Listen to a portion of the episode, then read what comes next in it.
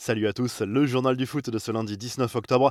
Ce sera l'un des événements de cette semaine en Ligue des Champions. L'entrée en lice du PSG en séance mardi contre Manchester United sera marquée par le retour d'Edinson Cavani au Parc des Princes. L'Uruguayen n'a pas caché son bonheur de revenir dans un stade qu'il a vu briller à de multiples reprises, même si ce sera cette fois sous les couleurs d'un autre club. Je vais vivre un moment exceptionnel que personne n'imaginait. Ce sera un moment incroyable, une belle émotion, a confié le nouvel attaquant des Red Devils dans l'émission Téléfoot sur TF1.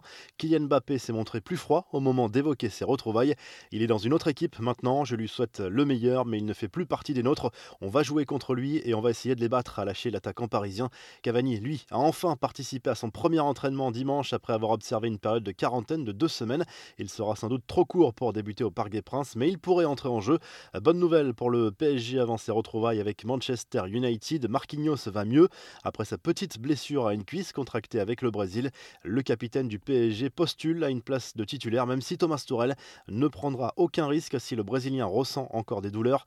Le message plein d'espoir de Virgil van Dijk, le défenseur de Liverpool, va devoir se faire opérer du ligament après une grave blessure au genou subie lors du derby ce week-end face à Everton. L'international néerlandais sera absent pendant plusieurs mois.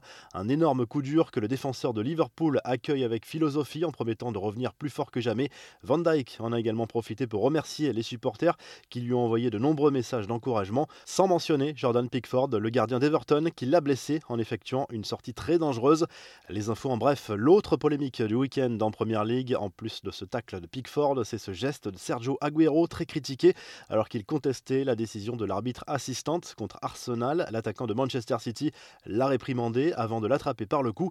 Le geste aurait dû être sanctionné au minimum d'un carton jaune. L'incroyable ferveur des supporters lensois avant le derby face à Lille dimanche soir, les joueurs ont dû être impressionnés par cette foule compacte de leur hôtel, puis lors du trajet vers Lille, fumigène, drapeau, feu d'artifice, rien n'est trop beau pour encourager son équipe avant un derby. La boulette de Neymar lors d'une émission en direct sur Twitch, le Brésilien a montré l'écran de son téléphone à la caméra et les spectateurs ont pu y voir le numéro de son compatriote Richard Lisson.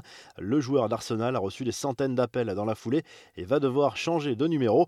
La réponse de Josep Maria Bartomeu, selon les médias catalans, le président du FC Barcelone restera inflexible sur son désir de renégocier à la baisse les salaires des joueurs pour la deuxième fois. Le patron du club Laograna n'a pas été sensible au courrier envoyé par les joueurs la semaine dernière. Le bras de fer ne fait peut-être que commencer. Enfin, le bel hommage des supporters de la Roma au père de Francesco Totti, décédé il y a quelques jours. Dans un stade olympico désert, ils ont pu déployer une banderole lors du match entre l'AS Rome et Benevento sur laquelle on pouvait lire Ciao shérif, tifosi romain au cœur d'or. La revue de presse, la double une du journal L'équipe ce lundi. La première revient sur le succès du LOSC dans le derby du Nord contre Lens dimanche soir.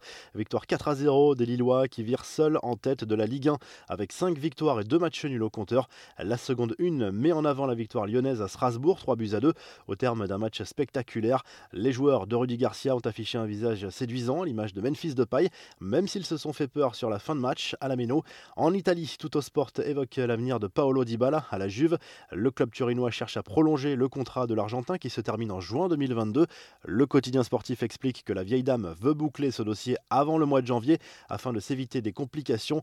La Gazette dello Sport consacre sa une à Zlatan Ibrahimovic qui reste, même à 39 ans, au sommet de son art. L'attaquant de l'AC Milan a un plan pour sa fin de carrière, jouer au-delà de 40 ans avec les Rossoneri et retrouver la Ligue des Champions la saison prochaine.